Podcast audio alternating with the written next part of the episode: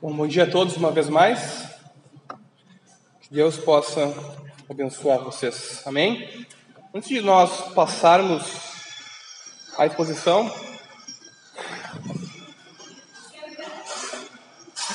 bom dia. Não tem, não tem como não acordar assim, né? Irmãos, se vocês têm alguma contribuição, alguma oferta, o Reinaldo, o diácono, tem um envelope. Se você já não tem envelope, senão você pode trazer aqui no lugar da oferta, está aqui na frente do púlpito. E que Deus abençoe a sua vida.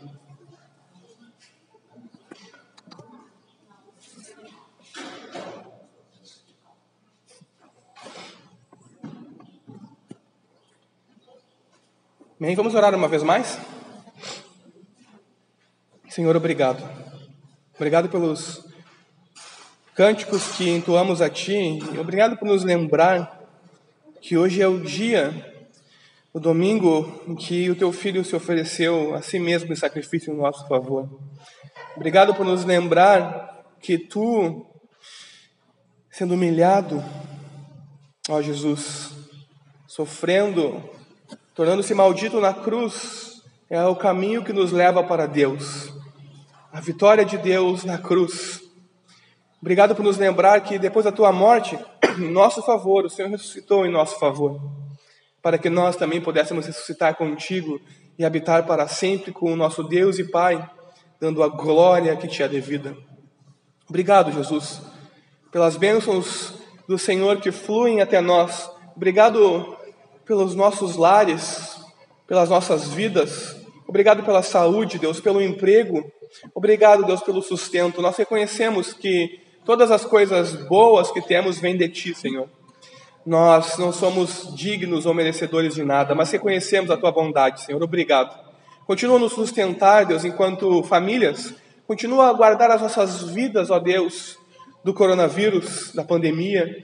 Senhor, continua sendo conosco, nós imploramos, porque nós precisamos desesperadamente de Ti. Nos ajuda, Deus, a sermos também generosos uns para com os outros, para que ninguém, Deus, de nós tenha falta de alguma coisa, para que o Senhor possa em nós prover todas as nossas necessidades. Faz tudo isso para a glória do teu nome, Senhor. E enquanto tu fazes essas coisas, edifica uma igreja santa, zelosa, um povo teu, Senhor, que te ama e que te serve com todo o coração. Faz essas coisas para a tua glória, Jesus. Obrigado. Amém.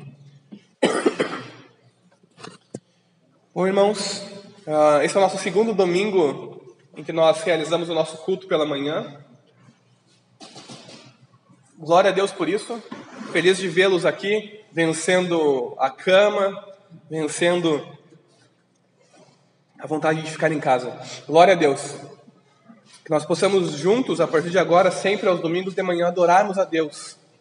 Dedicarmos as primeiras horas do nosso dia para celebrarmos o seu nome, aquele que morreu em nosso favor, mas que também ressuscitou em nosso favor. Amém? No domingo passado, nós tivemos aqui nosso primeiro culto em um almoço uh, de confraternização e vamos fazer, espero, se Deus nos abençoar, isso todos os domingos, todos os primeiros domingos do, domingo do mês, para estarmos juntos em comunhão.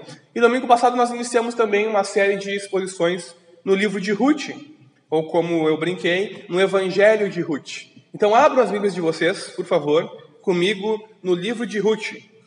Hoje nós iremos acabar o capítulo de número 1.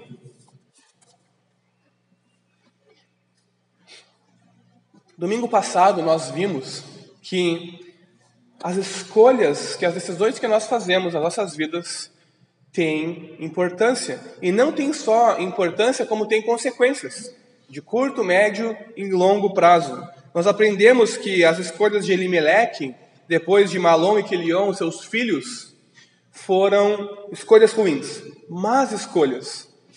Eles pecaram contra Deus, abandonando a terra, o povo, e indo atrás daquilo que eles achavam que era o melhor para eles, e não segundo a palavra de Deus. Então eles colheram os frutos das suas más decisões. Eles colheram os frutos das suas más escolhas. E nós aprendemos com isso que o juízo de Deus sobre o pecado é sempre certo. Mas nós também aprendemos no domingo passado que, apesar das nossas más escolhas, que apesar do nosso pecado, o juízo de Deus não é a última palavra, mas sim a graça de Deus sobre nós, pecadores. Então nós aprendemos que iremos colher as decisões das, das nossas escolhas, os frutos das nossas escolhas, mas também o mundo não é gerido pelo acaso.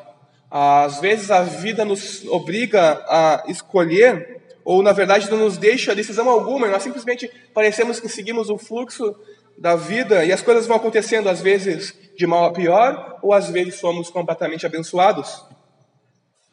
A vida não é esse amontoado de decisões que nós tomamos e de acaso aleatório que vem sobre nós, mas a vida é aquilo que nós vimos, ainda que de relance desde o domingo passado. A vontade de Deus por detrás de todas as coisas. A bondade de Deus por detrás de todas as coisas, mesmo nas nossas más decisões, mesmo nas nossas más escolhas, mesmo quando nós fazemos aquilo que é ruim. Deus está agindo para o nosso bem, para nos envolver nas suas cordas, nos seus laços de amor e nos, trair, nos atrair de volta para Ele. Então nós aprendemos com as escolhas de Elimelech, Malom e Quilion, e também depois com a escolha de Noemi, que decidiu voltar para Belém, que decidiu voltar para a terra da promessa, para sua casa, para o seu lar, da onde ela jamais deveria ter saído. Nós vimos que Noemi começou a se arrepender e começou novamente a confiar no Senhor. Então nós iremos hoje, a partir disso, falar um pouco mais sobre escolhas e sobre Deus. Amém? Vamos ler do versículo 6 em diante. Diz assim a palavra de Deus: Então Noemi voltou da terra de Moabe com as suas noras, porque ainda em Moabe ouviu que o Senhor havia se lembrado do seu povo, dando-lhe alimento. Assim, ela saiu do lugar onde havia morado, e as duas noras estavam com ela. Enquanto caminhavam, voltando para a terra de Judá, Noemi disse às suas noras: Vão agora e voltem, cada uma para a casa de sua mãe, e que o Senhor seja bondoso com vocês, assim como vocês foram bondosas com os que morreram e comigo. O Senhor faça com que vocês sejam felizes, cada uma na casa de seu novo marido. E dê um beijo em cada uma delas. Elas, porém, começaram a chorar alto e disseram: Não, nós iremos com a senhora para junto do seu povo. Mas Noemi disse: Voltem, minhas filhas, por que vocês iriam comigo? Vocês acham que eu ainda tenho filhos em meu ventre para que se casem com vocês? Voltem, minhas filhas, vão embora, porque sou velha demais para ter marido. E ainda que eu dissesse, tenho esperança, ou ainda que casasse esta noite e tivesse filhos, Será que vocês iriam esperar até que eles viessem a crescer? Ficariam tanto tempo sem se casar? Não, minhas filhas. A minha amargura é maior que a de vocês, porque o Senhor descarregou a sua mão contra mim. Então, de novo, choraram em alta voz. Orfa, com um beijo, se despediu de sua sogra. Porém, Ruth se apegou a ela. Então Noemi disse: Veja, a sua cunhada voltou para o seu povo e para os seus deuses. Vá você também com ela. Porém, Ruth respondeu: Não insista para que eu a deixe nem a obrigue a, a não segui-la, porque aonde quer que for, irei eu, e aonde quer que pousar, ali pousarei eu. O seu povo é o meu povo, e o seu Deus é o meu Deus. Onde quer que você morrer, morrerei eu, e aí serei sepultada. Que o Senhor lhe castigue, se outra coisa que não seja a morte lhe separar de você. Quando Noemi viu que Ruth estava mesmo decidida a acompanhá-la, deixou de insistir com ela. Então ambas se foram, até que chegaram a Belém. E aconteceu que, ao chegarem ali, toda a cidade se comoveu por causa delas.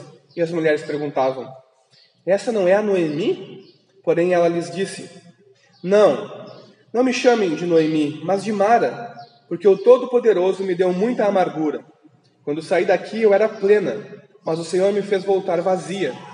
Por que então querem me chamar de Noemi? Se o Senhor deu testemunho contra mim e o Todo-Poderoso me afligiu? Foi assim que Noemi voltou da terra de Moabe com Ruth, sua nora, a Moabita, e chegaram a Belém no começo da colheita da cevada. Até aí, irmãos. Vamos orar? Senhor, obrigado. Obrigado pela tua palavra, obrigado pela tua misericórdia e teu desejo em nos instruir, Senhor. Eis-nos aqui agora, Deus, com corações abertos e com a tua palavra diante de nós. Fala conosco, Senhor, nos instrui para que vivamos bem, de modo digno do Evangelho e glorifiquemos o teu nome e façamos as coisas justas e corretas, conforme o Senhor deseja para conosco, para que então sejamos abençoados e possamos abençoar os demais. Se conosco, ó Deus. Molda-nos, transforma-nos pelo Evangelho, para a glória do Teu nome. Amém, Jesus. Bom, a semelhança do filho pródigo da parábola de Jesus, depois que Noemi perde tudo, posses, bens, marido e filhos, ela se dá conta, porque ela ouve uma boa notícia de que em Belém havia novamente pão, havia novamente alimento.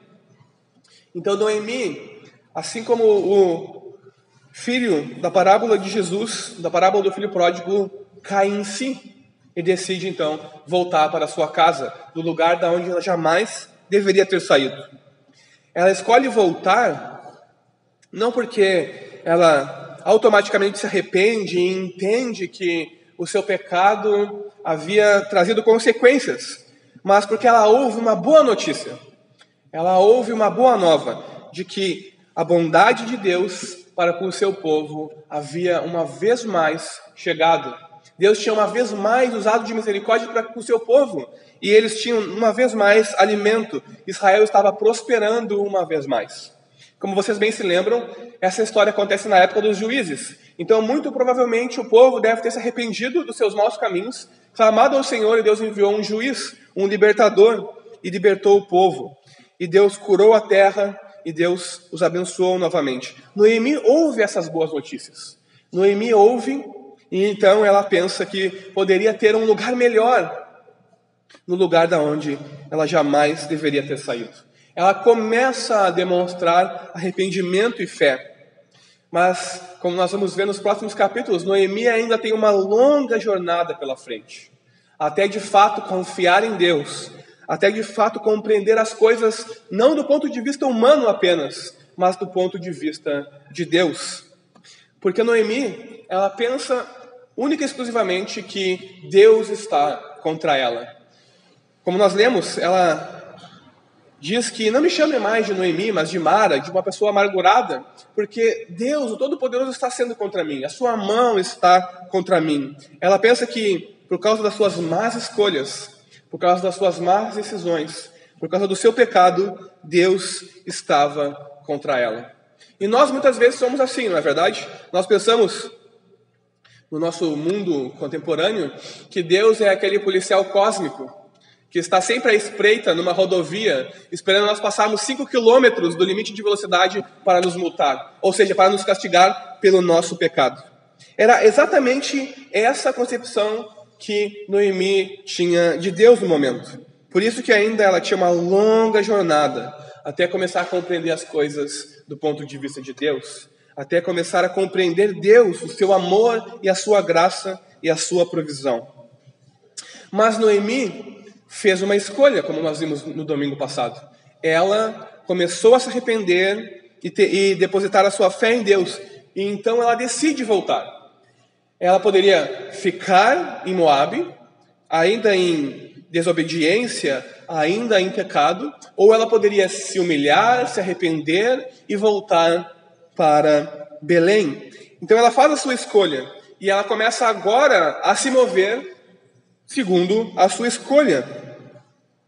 Só que muitas vezes nós, quando nos arrependemos ou quando fazemos escolhas, nós tentamos, pelas diversas vezes, uh, como eu poderia dizer isso, varrer a sujeira para debaixo do tapete. Não é verdade? Noemi tenta fazer exatamente isso. Ela olha para suas noras, um claro sinal da desobediência dos seus filhos, do pecado da sua família de abandonar a terra prometida, de ir até uma outra terra e lá fazer morada e de casar os seus filhos com mulheres fora do povo da aliança.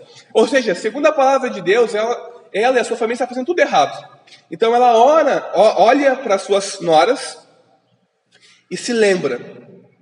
além da tristeza e da dor da perda da sua família e da mão pesada de Deus contra ela, elas são um lembrete constante e contínuo do pecado da sua família, das más escolhas que ela e a sua família fizeram. Então o que, que Noemi faz? Ela tenta convencer as suas noras a voltarem para a sua terra e para os seus deuses.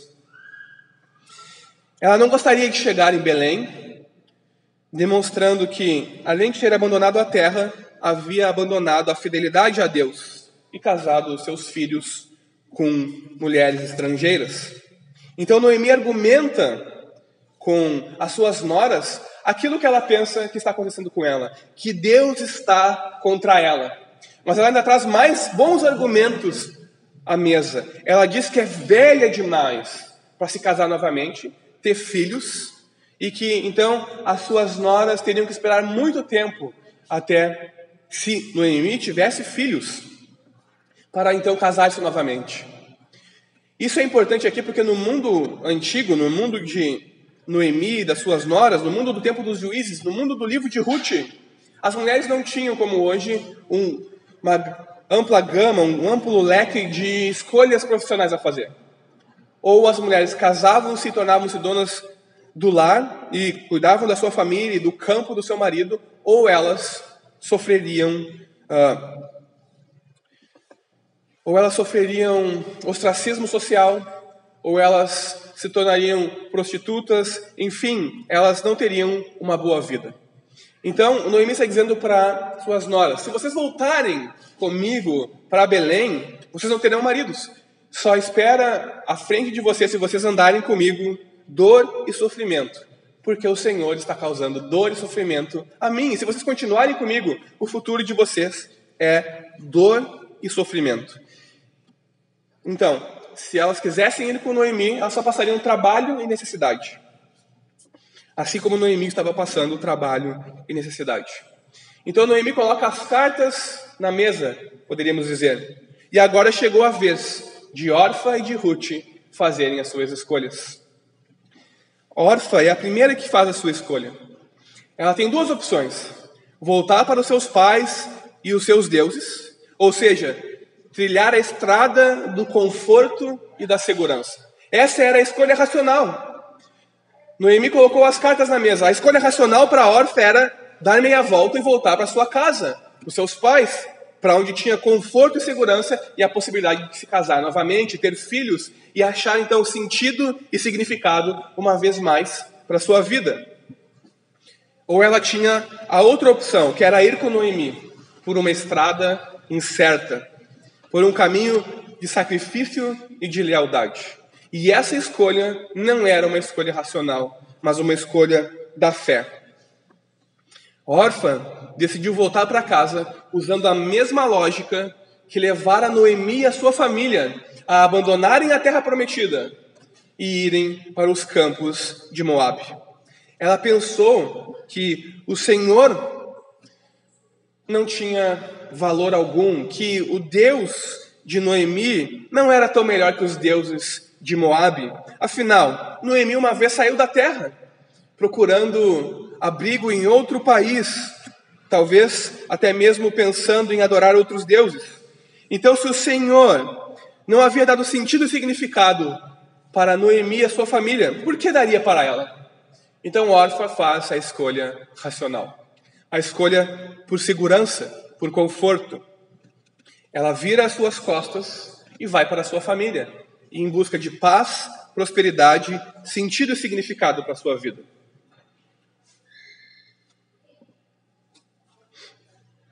O triste da história de Orfa é que ela não sabe o que estava perdendo, porque Noemi e sua família foram tão maus exemplos de israelitas que não demonstraram a graça, o amor de Deus. Então o que Orfa faz é rejeitar a Deus, sem nem mesmo tê-lo conhecido porque ela não vê nada de atrativo na terra para onde Noemi estava indo. Ela não vê nada de especial no povo da aliança. E ela faz o quê? Ela age segundo a sabedoria do mundo e faz a escolha racional e decide trilhar a estrada do conforto e da segurança. Acontece que o caminho que Orfa segue é o caminho que leva para longe de Deus.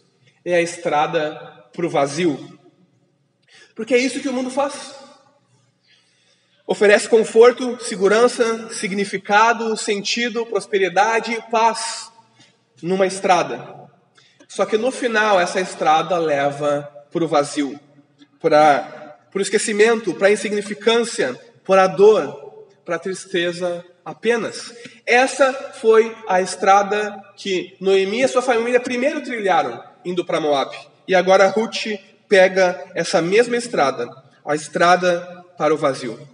Porque a verdade é que sem Deus não há sentido ou significado algum para a vida. E órfã não percebe essas coisas. Ela é incapaz de ver essas coisas e escolhe segundo a sabedoria do mundo, segundo a escolha racional. Ela não teve fé para escolher o caminho do sacrifício e da lealdade, o caminho da incerteza, da estrada da incerteza que Noemi estava trilhando. Então Ruth, uh, uh, órfã, perdão, se despede da sua nora, da sua cunhada e vai embora. E nós não ouvimos mais a respeito de órfã porque ela escolheu virar as costas para Deus. Vejam, ela buscava significado, sentido, paz, prosperidade, mas ela simplesmente some das páginas da história da Bíblia e cai no esquecimento e na insignificância. Agora, Ruth também tem que fazer uma escolha.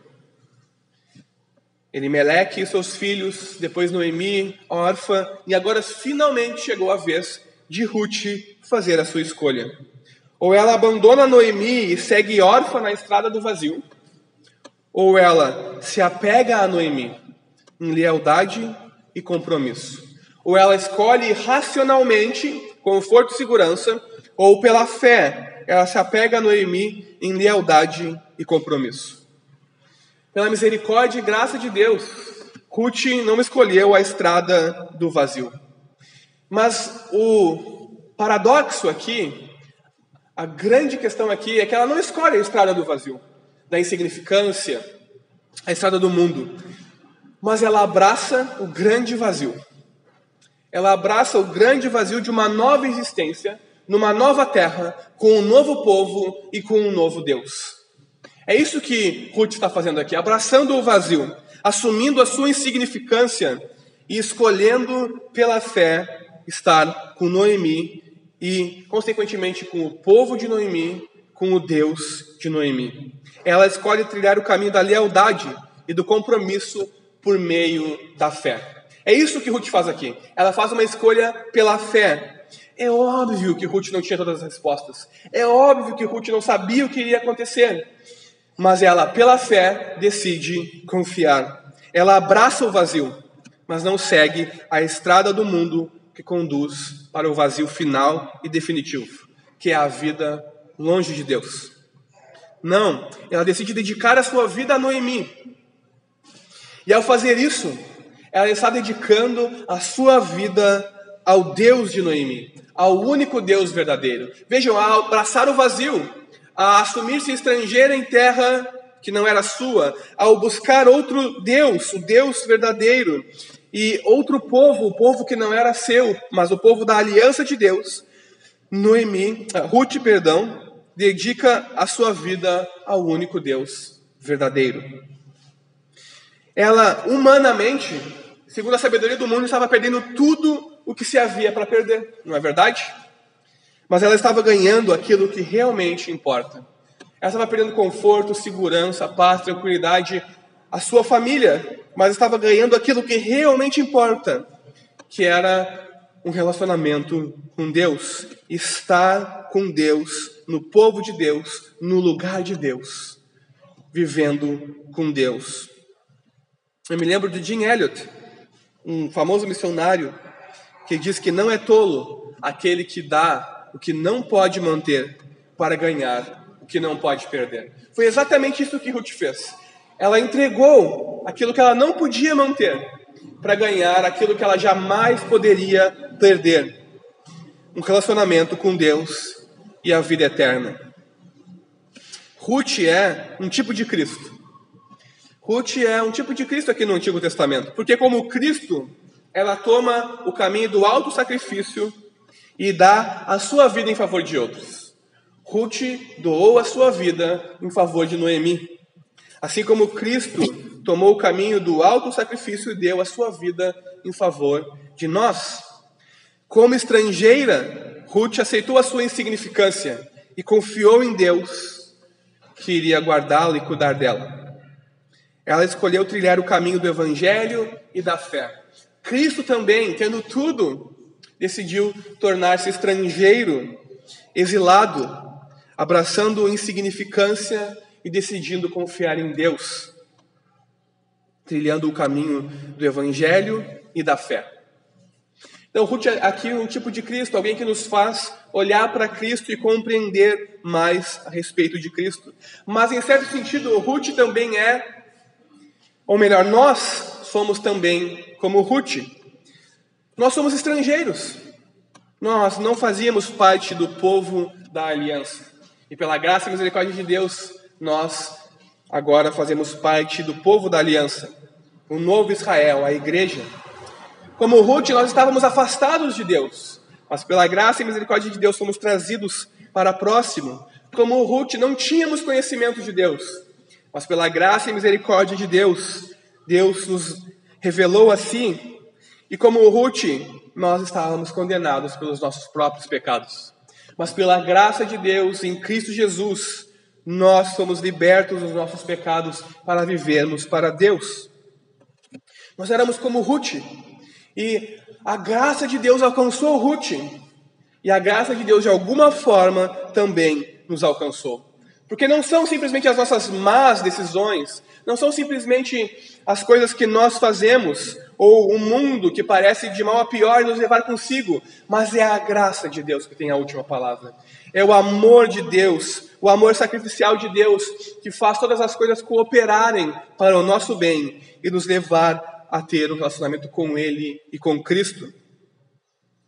E porque Cristo trilhou o caminho do sacrifício da cruz, o caminho para nos tirar do vazio, do, da estrada do vazio, nós agora também podemos escolher levar uma vida diante de Deus, escolher a estrada que leva a Deus, a estrada do Evangelho, o caminho do alto sacrifício e do amor. Então, Ruth, numa das mais belas descrições de amor e fidelidade da Escritura, decide apegar-se a Noemi. E qual foi a resposta de Noemi? Nenhuma silêncio. Parece que Noemi não se importava muito com Ruth. Depois de uma bela aliança, depois de palavras tão lindas, Noemi dá de ombros, vira as costas e segue estrada fora. E Ruth a acompanha. Ruth faz uma aliança com Noemi, com o povo dela e com o Deus dela. Vejam, Noemi sabia que Israel era o povo da aliança e que o Deus de Israel era o único Deus verdadeiro e que os deuses das outras nações eram ídolos, não eram nada e que só em Deus, no Deus de Israel, havia salvação. O problema é que nós também somos muitas vezes como Noemi. Não só como Ruth, alguém que decide ter fé ou alguém que era estrangeiro e Deus faz grandes coisas na sua vida, mas nós somos também como Noemi, já no povo da aliança, já desfrutando das bênçãos de Deus, já sendo salvos, nós somos indiferentes. Nós vivemos em uma sociedade pluralista e aceitamos os falsos deuses dos nossos vizinhos, dos nossos parentes e dos nossos amigos. Vejam, Noemi ficou tanto tempo fora da terra prometida, no mundo, poderíamos dizer assim, que ela entendia que vivia numa sociedade pluralista e que cada um tinha o direito de correr atrás dos seus deuses e buscar aquilo que achava ser a felicidade. Noemi se esqueceu da aliança do seu povo. E nós hoje nos esquecemos do Evangelho. Nós achamos, bom, vivemos em uma sociedade pluralista, as pessoas têm o direito à escolha, e nós não nos importamos com elas nós damos de ombros, viramos as costas e as deixamos perecer nos seus pecados. Nós não as evangelizamos, nós não proclamamos a palavra de Deus. Nós simplesmente vivemos a nossa vida dentro do povo da aliança e nos esquecemos daqueles que estão se perdendo. E esse é um problema, irmãos. E esse é um problema grave, porque isso demonstra a nossa falta de fé e a nossa semelhança com Noemi. No povo da aliança, recebendo as bênçãos de Deus, decide tomar as suas malas e rumar rumo à terra estrangeira, em busca de uma vida melhor, como nos diz o fim do livro de Juízes, fazendo aquilo que achava mais certo e não segundo a palavra de Deus. Mas bom, vendo-se incapaz de dissuadir Ruth, Noemi ela parte então para Belém. E Deus é gracioso com elas. Duas mulheres sozinhas trilhando uma estrada que certamente não era segura, mas extremamente perigosa. Mas Deus é bom e misericordioso e elas chegam a Belém, sãs e salvas.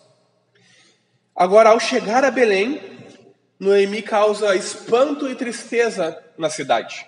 Por quê? Porque ela fazia parte do povo da aliança, porque ela tinha marido e filhos, bens, ela era abençoada por Deus. Ela foi embora com uma família alegre e esperançosa. Vejam, ela saiu com esperança de encontrar melhor vida fora do povo da aliança. E como ela volta? Vazia, sozinha, amargurada, triste, humilhada. E o que ela faz? Culpa a Deus pelos seus problemas. Ela decide culpar Deus, não olhar e assumir a sua responsabilidade. Mas ela pensa que tudo o que Deus está fazendo é para lhe punir por causa do seu pecado. Ela não vê a graça e a misericórdia de Deus. Ela vê apenas um Deus irado e distante, porque ela é incapaz de ver todo o retrato. Ela só vê o seu pecado e o castigo divino. E ela subestima a bondade e a graça de Deus. Não consegue ver o que Deus está agindo, mesmo em meio a todo o sofrimento que ela está passando. Vejam bem, quando ela volta para Belém e as pessoas perguntam: não é essa Noemi?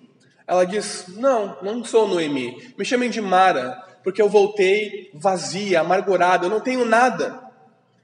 Mas algum tempo antes, Ruth, que está ao lado dela, lhe fez um grande voto de lealdade, lhe disse belas palavras de amor. Então, na sua dor e tristeza, ela não consegue ver que Deus já está agindo na vida dela através de Ruth. E ela ignora Ruth. Ela se desvazia sem nada nem ninguém. Ela considera Ruth menos que nada. Um estorvo, alguém que a faz lembrar do seu pecado apenas. O coração de Noemi estava tão endurecido que ela não conseguia ver a graça de Deus na sua vida. E nós, muitas vezes, somos assim. Quando nós abandonamos a aliança de Deus, a igreja, quando nós abandonamos as disciplinas espirituais, nós temos o coração tão endurecido que não conseguimos ver Deus agir nas nossas vidas. Vocês nunca se pararam para perguntar por que os fariseus e os líderes religiosos eram tão duros com Jesus? eram tão cegos espiritualmente falando e não acreditavam em Jesus, mas na sua maldade tramavam para matá-lo? A resposta é simples. E os evangelhos deixam claro: o coração deles estava endurecido. Eles viviam em pecado e eles transformaram a lei de Deus em outras coisas que eles tomaram. Então o seu coração ficou endurecido. E Noemi está fazendo a mesma coisa aqui. Ela foi para o mundo, poderíamos dizer assim. E quando ela volta, ela não consegue mais ver a ação de Deus, a graça e a misericórdia de Deus na vida dela, porque o coração dela está, está completamente endurecido. Ela não conseguia ver que aquilo que Deus estava fazendo, mesmo trazendo dor, sofrimento e morte, era o melhor para ela. Bom, eu já disse que nós somos parecidos com Noemi uh, ao ignorarmos e sermos indiferentes com o nosso próximo. Mas há uma outra forma que nós somos também parecidos com Noemi. Como Noemi, nós nos apegamos àquilo que nós queremos. Nós nos apegamos àquilo que nós queremos, aquilo que pensamos ser o melhor para nós, não aquilo que Deus tem para nós. Noemi e sua família ouviram que havia prosperidade em Moabe e ignoraram aquilo que Deus tinha para eles e decidiram correr atrás dos seus sonhos, viver a vida segundo achavam melhor. Eles ignoraram Deus. Certa vez C.S. Lewis disse que nós agimos como uma criança ignorante que quer continuar a fazer tortas de barro numa favela porque não consegue compreender o que significa a oferta de um feriado na praia. Nós somos como crianças ignorantes que preferem ficar chafurdando na lama do pecado e não recebem a graça de Deus porque querem fazer as coisas do seu jeito, porque não conseguem compreender a ideia de um feriado na praia, como Lewis diz. A verdade é que nós nos esquecemos frequentemente do Evangelho. E ao fazermos isso, nós duvidamos do amor de Deus por nós. Nos esquecemos da bondade e misericórdia de Deus e decidimos o quê? Trilhar o nosso próprio caminho. O caminho que nós achamos melhor. Nós decidimos fazer o que achamos mais certo. É como se nós escolhêssemos comer bolinho de lama, sendo que na sala ao lado Deus tem algo muito melhor para nós o verdadeiro pão do céu. Então não deixemos as circunstâncias da vida endurecer o nosso coração a ponto de não vermos a graça de Deus.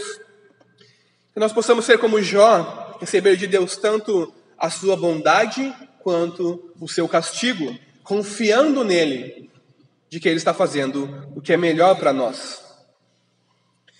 Agora, para trilharmos a estrada do Evangelho, para não nos esquecermos do Evangelho, nós temos que escolher confiar em Deus.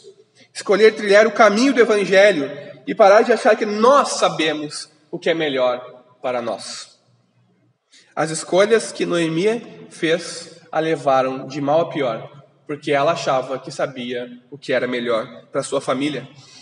Quando ela começa a se arrepender, a dar conta de si, e demonstrar fé em Deus, o que ela faz? Aquilo que ela jamais deveria ter feito. Volta para a terra de onde jamais deveria ter saído. Bom, mas mesmo assim, em meio às escolhas ruins de Noemi, por mais que ela não conseguisse ver, em meio a todo o seu sofrimento, dor e tristeza, Deus estava cuidando dela e agindo em favor dela. Acontece que Deus tinha que primeiro fazer o que ele estava fazendo com Ruth. Deus estava esvaziando Ruth dela mesma, para que ela pudesse ser alguém segundo o coração de Deus, segundo os propósitos de Deus.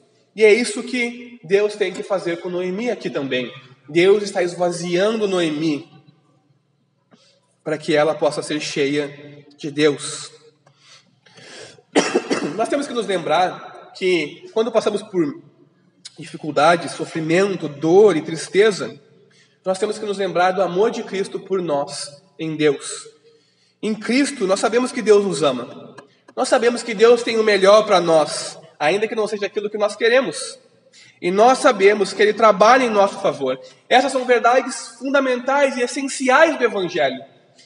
Mas para nós não nos esquecermos delas, nós temos que trilhar o caminho do Evangelho. Isso é, demonstrar fé e confiança.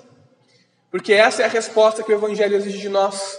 Então, demonstrem fé e confiança nas circunstâncias que vocês estiverem vivendo. E Deus certamente cuidará de vocês e fará aquilo que é melhor, porque Ele nos ama. Afinal, Ele deu o seu Filho para morrer em nosso lugar, para que nós, que éramos seus inimigos, pudéssemos ser chamados de seus filhos. Então, a estrada que Noemi tem a trilhar ainda é longa. Deus ainda tem que esvaziar ela, mas Deus já está cuidando dela, ainda que ela seja incapaz de ver.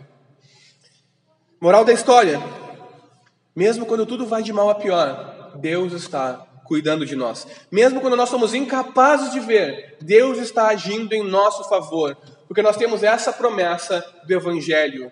E Deus, o Deus de Jesus Cristo, o nosso Deus, é o Deus que não pode mentir. É o Deus que cumpre as suas promessas. Então, o capítulo 1 de Ruth termina com a promessa de dias melhores. Depois de toda a perda, dor e tristeza de Noemi, ele finalmente, ela finalmente volta para casa, para o seu povo, para o seu Deus. Começa a demonstrar fé e arrependimento. ela ouve que já não havia mais fome na terra e volta para Belém. E o texto nos diz que quando elas chegam, era a época do começo da colheita de cevada. O capítulo 1 encerra com boas notícias. Não há mais fome. Agora é época do, do, da colheita da cevada, é início da colheita da cevada. Dias melhores virão. Deus estava cuidando de Noemi e Ruth. Hoje nós não esperamos por uma colheita, mas nós esperamos pelo dia de Jesus. E saiba que até o dia que Jesus chegar, Deus está cuidando de você. Você precisa confiar e ter fé em Jesus, porque dias melhores virão. O dia de Jesus virá. O melhor de todos os dias está próximo. Que essa seja a nossa esperança e a nossa fé. Que nós possamos escolher o caminho do Evangelho. Que nós possamos escolher ter fé. Que você se lembre de Cristo. Tome a sua cruz e siga-o na estrada do alto sacrifício e do esvaziamento próprio. Não a estrada que leva ao vazio final e definitivo, a estrada do mundo. Siga Jesus na estrada do Evangelho. A estrada do Evangelho e somente a estrada do Evangelho leva para Deus e para a vida eterna. Que nós jamais nos esqueçamos disso e que Deus nos ajude a ter fé. Amém?